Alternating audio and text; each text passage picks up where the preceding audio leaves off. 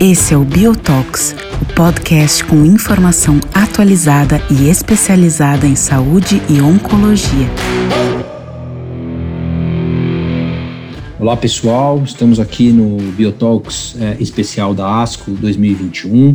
É, esse aqui é o Biotalks do time da Bio e a gente hoje vai falar um pouquinho sobre o que talvez de melhor vai acontecer no cenário geniturinário na ASCO 2021. Esse Biotalks de hoje é um Biotalks especial, a gente vai trazer algum spoiler, na verdade, de alguns dados, e eu estou aqui com um grande amigo, um dos maiores oncologistas do cenário geniturinário do Brasil, e um grande amigo, que é o Dr. Diogo Rosa, que é oncologista clínico da Oncoclínicas é, no Rio de Janeiro, e também diretor educacional do LACOG-GU. Diogo, obrigado por ter aceito esse convite e trazer para a gente o que tem de melhor aí da ASCO-GU, da ASCO no cenário GU em 2021. Olá, André. Olá a todos que escutam a gente. Prazer estar aqui com vocês, prazer colaborar com o time da Bio.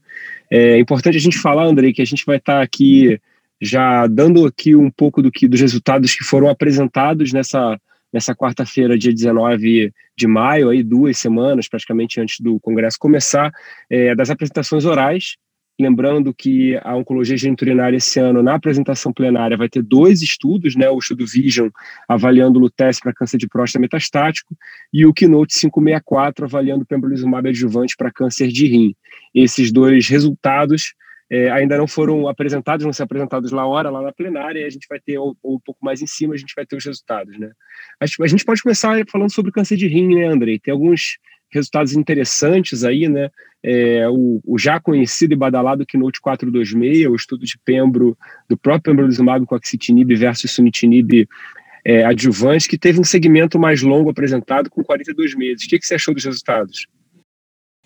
Então, Diogo, eu achei que, na verdade, é bastante interessante a gente começar a ver dados maduros, né? A gente já tinha os dados do Checkmate 2014, o que a gente viu aí na atualização de 48 meses é que os benefícios de sobrevida livre de progressão e sobrevida global para os pacientes que fizeram a combinação continuaram positivos, né? Então, uma sobrevida global aí de 45,7 meses versus 40,1 meses em favor da combinação, uma redução no risco de morte na ordem de 27%, e uma sobrevida de progressão de 15,7 meses versus 11,1 meses, também uma redução do risco de progressão aí da ordem de 32%. É, as taxas de resposta muito semelhantes ao que a gente tinha prévia, então 60% versus 40%, se a gente for arredondar, uma taxa de resposta completa para a combinação de 10%. Uh, é, eu acho que me chamou a atenção nessa apresentação, Diogo, foi uh, o que eles chamam de 42 months progression free survival, né? Então, aqueles pacientes que não progrediram aos 42 meses, né? E esse valor foi de 25% nos pacientes que fizeram combinação versus é, é, 25% é, dos pacientes é, versus 10% dos pacientes tiveram sunitinib, né? Então, o que, que você acha desses dados, Diogo, para a prática clínica e perante o que o Checkmate 214 mostrou para pacientes com controle de doença a longo prazo? Então, acho que na prática, Andrei, pensando nos 35% do Checkmate 214, da combinação de ipilimumab é, versus nivolumab, é, mais, mais nivolumab, né? Na prática, eu acredito que não muda Uh, a nossa opção ainda é, é 35% de sobrevida livre de progressão ainda é melhor. Então, a preferência que a gente vê muitas vezes da combinação de pinivo ainda parece ser uma opção mais interessante e talvez deixar aí um, um inibidor de tirosinoquinase para um segundo momento, né? A gente sabe que tem resultados, tem estudos que vão avaliar a combinação de um inibidor de tirosinoquinase com o ipinivo também e talvez a gente possa ter mais informações, mas na prática eu ainda, ainda prefiro a combinação de dois, é, inibidor, é, de dois inibidores checkpoint. É, Diogo, eu, o que eu vejo talvez aqui também, acho que na, a gente vai chegar nesses pacientes em breve aí, pacientes que estão em dois anos tomando a medicação, né? Acho que um dos pontos importantes que eu acho aqui, principalmente a diferença dos estudos, é exatamente essa, né? O estudo do Keynote 426, os pacientes paravam pembrolizumab aos dois anos. E no estudo do Checkmate, nos 14, eles continuavam com nivolumab até a progressão, toxicidade, assim por diante. Então, acho que talvez uma lição que a gente tem aqui bastante importante deve ser discutida no dia a dia com os pacientes é exatamente, talvez não parar aos dois anos, eu acho que isso talvez tenha um certo impacto nessa curva um pouco menor aí de pembrolizumab é, versus é, o estudo com nivolumab e pimumab. Claro que também pode ser que uma modulação de microambiente, resposta imunológica seja um pouco mais importante quando você tem dois imunoterápicos, mas eu acho que muito também se deve à parada da medicação aos dois anos. É isso aí. Bom, falando do, do estudo mais recente de combinação de TKI com imunoterapia, o estudo CLEAR, que avaliou a combinação do próprio pembrolizumab com levantinib. É um levantinib que a gente sabe que é uma droga que ainda não encontrou seu espaço muito bem no câncer de rim, né? É, a gente tem já o resultado de estudo de combinação com everolimus mostrando eficácia, mas existe uma, combina uma preocupação muito grande em relação à toxicidade, né? E foram, é, o, o Abstract 4502 avaliou exatamente o impacto da qualidade de vida é, dessa combinação versus o sunitinib. Lembrando que o sunitinib também não é nenhuma tranquilidade de tratamento, né? Não, quando a gente compara os dois, a gente sabe que tem um impacto na qualidade de vida também, não é nenhum placebo. O que, que você achou dos resultados, Andrei?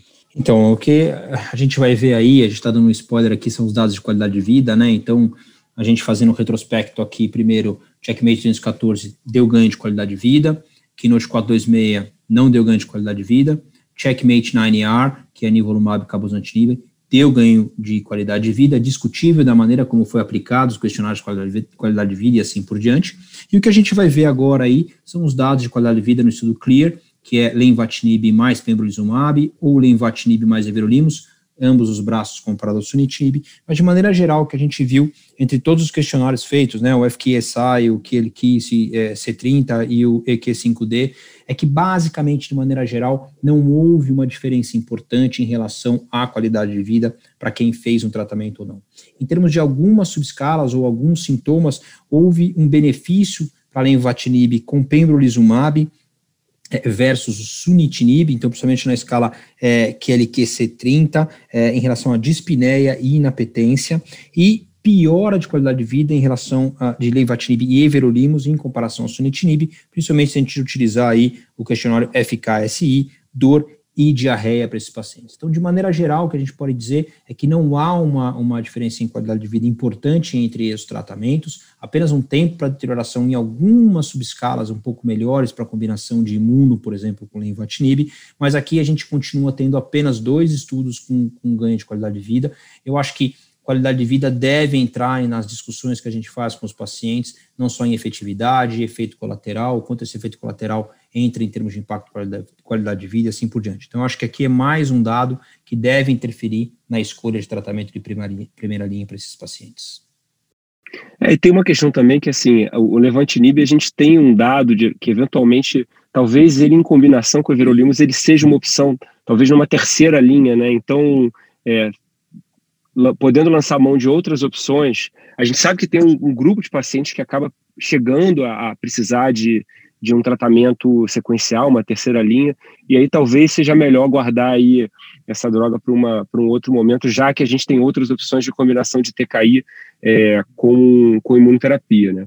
Falando em sequenciamento, né, Andrei, teve o Cantata, né, achei o nome do estudo muito, muito bonito, é, que, que a gente está aí vivendo essa era de combinação de TKI com imunoterapia, aí troca o TKI, aí troca a imunoterapia. E a gente tem aí a chegada de um estudo que é um. A gente sabe que existe aí um, uma, uma alteração do metabolismo da, por hiperexpressão da glutaminase, é, e esse estudo avaliou o cantata, o telaglenastat, ou tela, para ficar mais fácil aqui na, na nossa discussão, é, que é um que bloqueia aí a, a, o uso da glutamina e pode ter aí um, uma sinergia com o inibidor de tirosina quinase. No caso desse estudo do Cantata, avaliou a combinação com cabozantinib, um inibidor aí anti-VEGF, é, MET e AXL, e que em tese foi avaliado para para segunda linha, né? Um estudo, um estudo de avaliação de eficácia. O que, que você achou aí do, do Tela vai pegar? É, eu acho que infelizmente ele, ele foi algo decepcionante, né? Então é, a gente já sabia que esse estudo tinha sido negativo, tinha um press release relativamente recente. É muito importante que a discussão em primeira linha em rinha, que acho que é a maioria, né? Mas a gente poderia ficar horas e horas discutindo sobre sequenciamento versus melhor tratamento em primeira linha, né? Eu acho que isso vai entrar sempre que a gente discute com os pacientes no consultório, né? Ah, vou dar o que é mais ativo, vou, vou guardar para outras linhas, né? Pegando um pouquinho que você falou do Lenva previamente.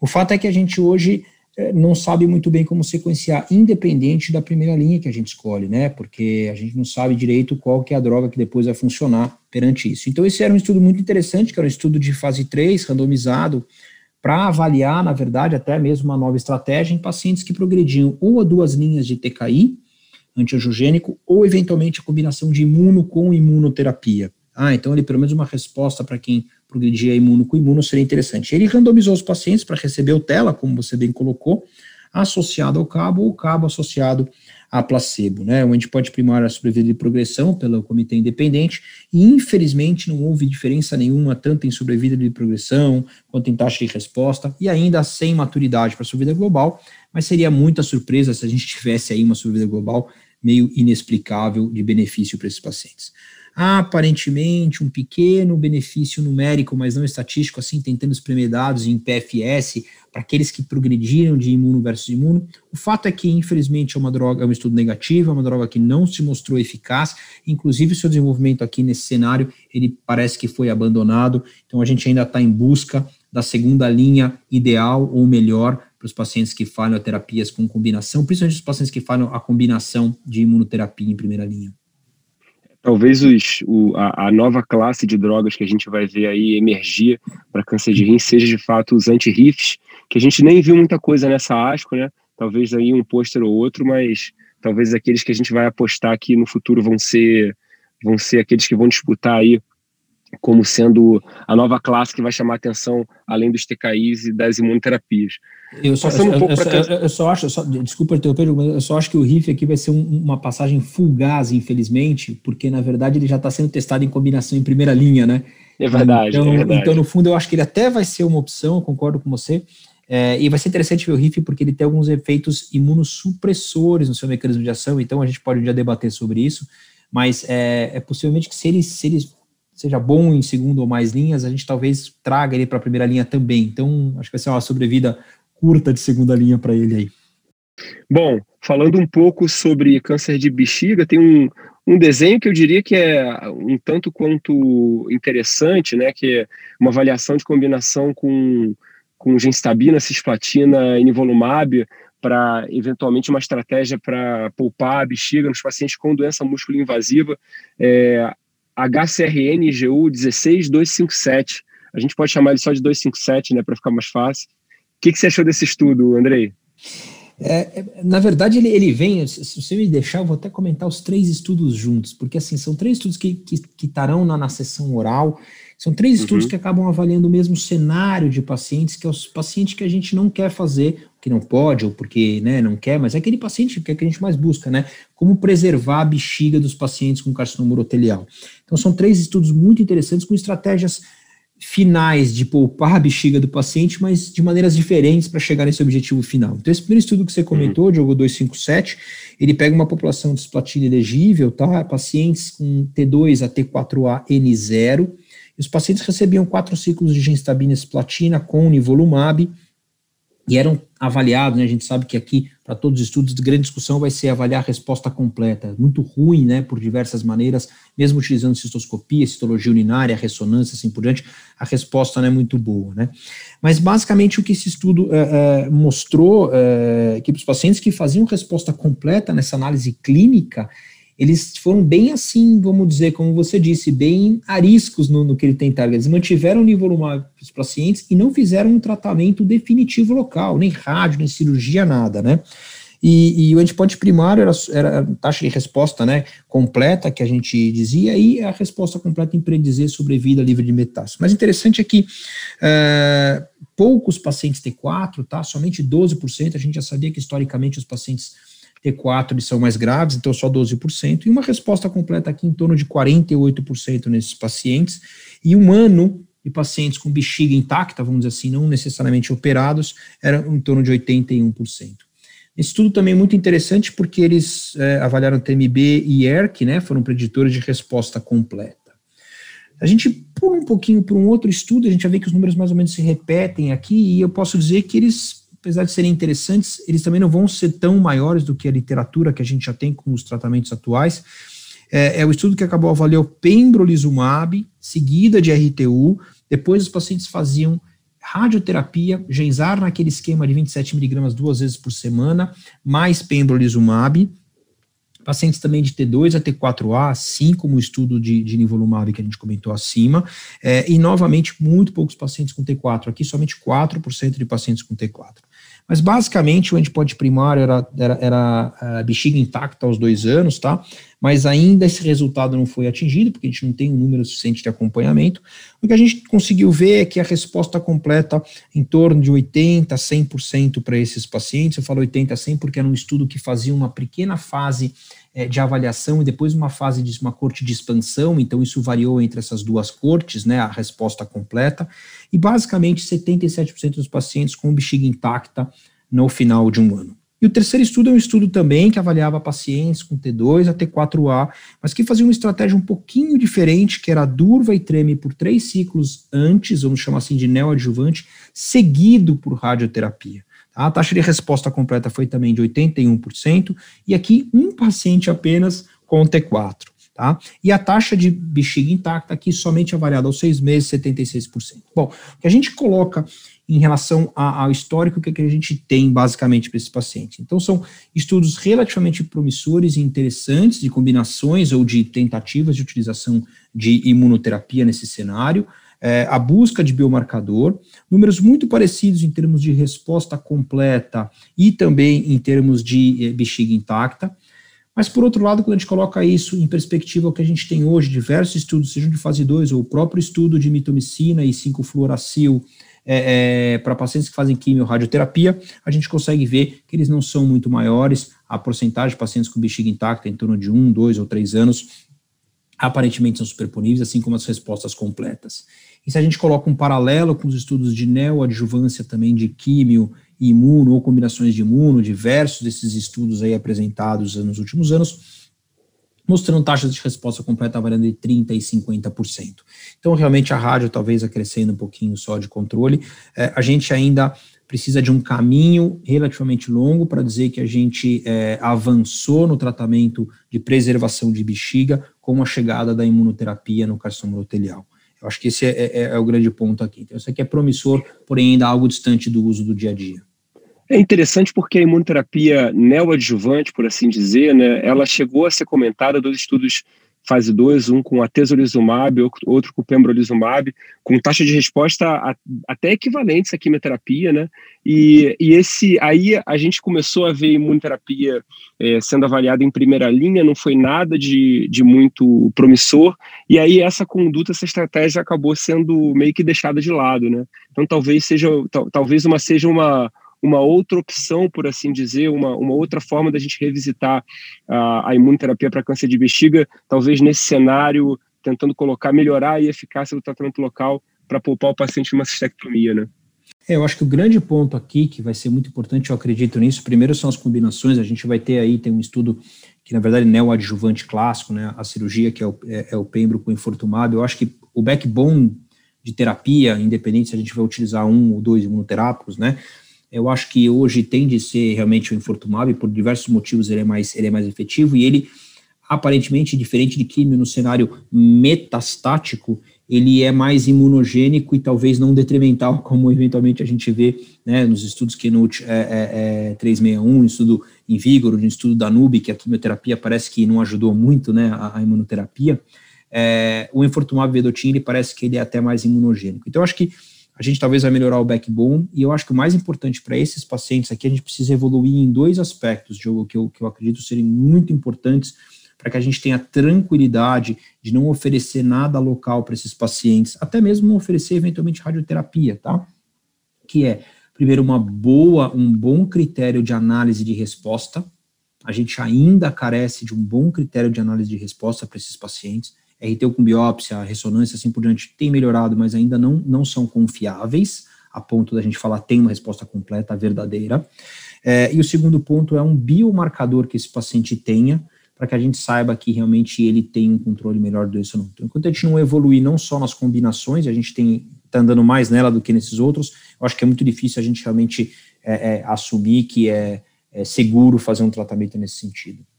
Passando para a próstata, para a gente terminar, Andrei, é, a apresentação do estudo Peace One, a gente já está com o PIS-3 na cabeça, né? Que a gente vai ter aqui no Brasil, mas é o estudo, é, o estudo PIS-1, um estudo que tem uma, um, um, desenho um tanto quanto curioso, né? É um fase 3 é, com um desenho cofatorial, 2 por 2 avaliando aí. É, então vamos lá. É, standard of care, standard of care mais abiraterona, standard of care mais radioterapia ou standard of care mais abiraterona mais radioterapia. É, sendo que ainda por cima, a partir de outubro de 2015, pela questão dos resultados do Charted, foi acrescentado o docetaxel. É, como é que a gente desembola os resultados desse estudo, né? O que, que você achou?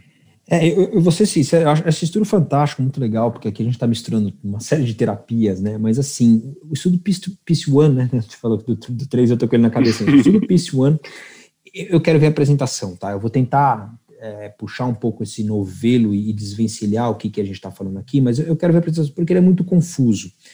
É, o que a gente viu no spoiler dele aqui, inclusive, é o seguinte: então, é um estudo que avaliou pacientes com, né, de, com câncer de próstata metastático, é, sensíveis à castração, para receber o que era standard of care até antes de 2015, como você falou, que era é, só bloqueio androgênico. É importante dizer que a partir de 2015 o, o, o standard of care passou a ser bloqueio androgênico e quem queria fazer a docetaxel, e depois do latitude ainda virou obrigatório o standard of care virar a docetaxel no estudo, tá? Isso fez com que a população do estudo que recebeu o chamado standard of care em todos os quatro braços que nós vamos falar, 60% desta população recebeu docetaxel mais ADT como standard of care e 40% recebeu somente a DT como standard of care. Então, toda vez que a gente fala de standard of care em quatro braços, a gente vai estar falando em 40% de ADT e 60% de ADT mais docetaxel. Aí, esse estudo, então, tinha o standard of care, que era o braço padrão, comparando a standard of care mais AB, que 60% deles tinha docetaxel mais AB, depois mais standard of care mais radioterapia, que era no terceiro braço, e depois standard of care mais radioterapia mais abiraterona, Tá? Então, esse último braço poderia receber, inclusive, uma boa parte deles recebeu docetaxel junto. Então, a primeira discussão que eles colocaram nesse abstract é, é que, por avaliação, não havia uma interação entre abiraterona e radioterapia, então eles poderiam interpretar todos os braços de, de, de abiraterona meio juntos e dar um, dar um, um resultado para a gente. E o que basicamente é, é, ele mostrou para a gente é que a sobrevida livre de progressão radiológica de quem recebeu a abiraterona mais standard of care versus quem não recebeu a abiraterona mais standard of care foi é, aumentada e de maneira estatisticamente significativa é, para os pacientes, tanto no que eles chamaram de uma população NTT, quer dizer, ambos os, os standard of care com ou sem docetaxel, assim como nos pacientes standard of care que receberam docetaxel. Então, basicamente, sobrevida e progressão radiográfica foi aumentado para quem recebeu a abiraterona, tá? é, assim como sobrevida de progressão bioquímica.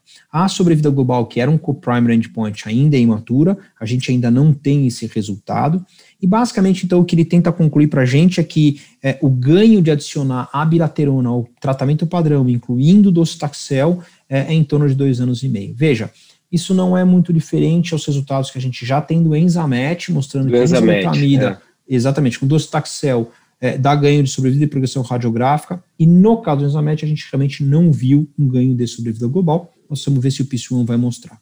E como a gente tinha visto também no Enzamet, aparentemente mais tóxico, vocês tiveram principalmente um pouco mais de neutropenia, quando faziam a, a adição de abiraterona, a químio e, e, e, tratamento padrão de ADT, é, um pouco mais de toxicidade hepática e um pouco mais de hipertensão.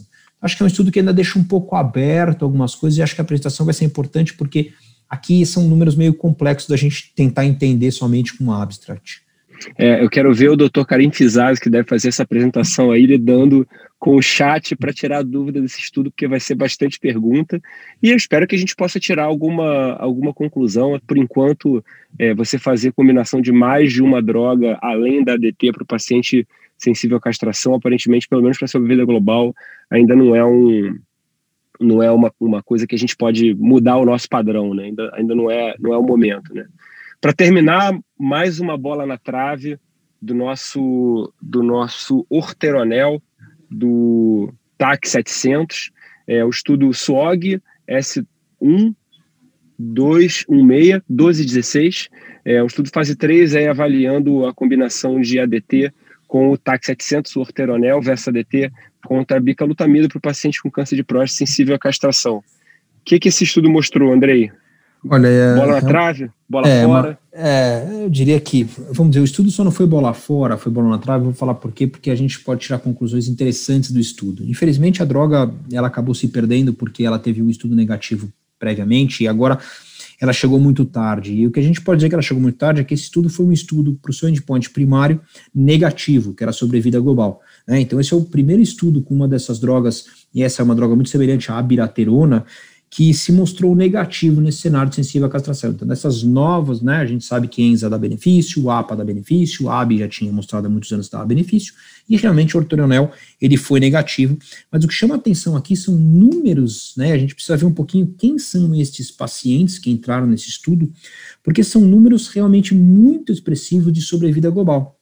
Tanto no braço que fez o orteronel, e principalmente no braço que fez placebo. Não estou dizendo aqui que a, eventualmente a droga ela não foi ruim por causa disso, mas assim, nós tivemos uma sobrevida global mediana de 81 meses nos pacientes que receberam a combinação e de 70 meses nos pacientes que fizeram um, um, a bicalutamida né? com ADT. Quer dizer, números é. nunca atingidos por estudos prévios. Então, acho que uma das coisas que a gente coloca aqui, eu quero ver inclusive terapias subsequentes, é que provavelmente essa droga chegou tarde, né?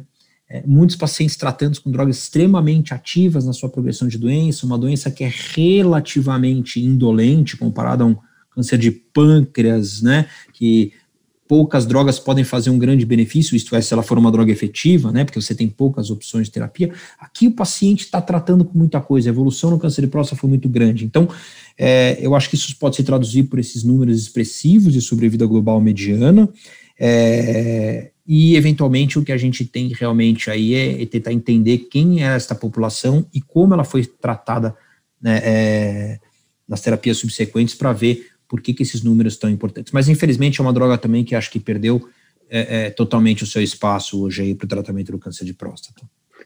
Lembrando que, ah, só para a gente fazer uma, uma, a justiça e o Orteronel, do, de todos esses estudos que a gente tem no cenário sensível à castração, com a biraterona, com a exalutamida, com a palutamida e com o docetaxel, a gente só tem um que o braço controle é uma droga que a gente poderia dizer, por assim dizer, ativa, né? É, que é a bicalutamida, que é o, o, que já foi citado, que é o Enzamet, é, mas de fato acho que a tua conclusão está tá correta. Provavelmente esses pacientes acabaram sendo expostos a outras linhas de tratamento, outras drogas e, e acabaram talvez é, não, o, o acabou não dando tempo de mostrar benefício. Acho que é isso, né, Andrei? Chama atenção novamente aí para checar na plenária e o, o Keynote 564, o Pembro para RIM e o Vision, é, provavelmente vão ser resultados legais, né?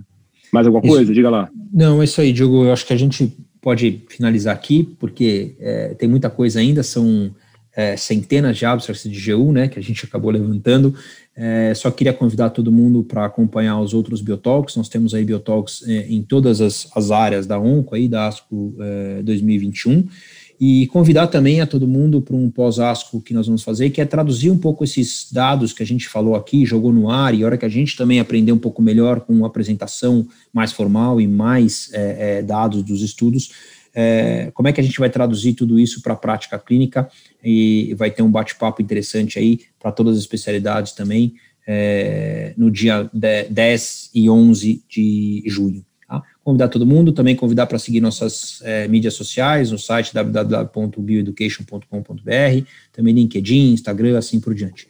Diogo, eu queria agradecer muito a tua presença aqui de novo, um grande parceiro, um grande amigo, é, e a gente deve se encontrar em breve aí, cara. Um grande abraço. Tá bom.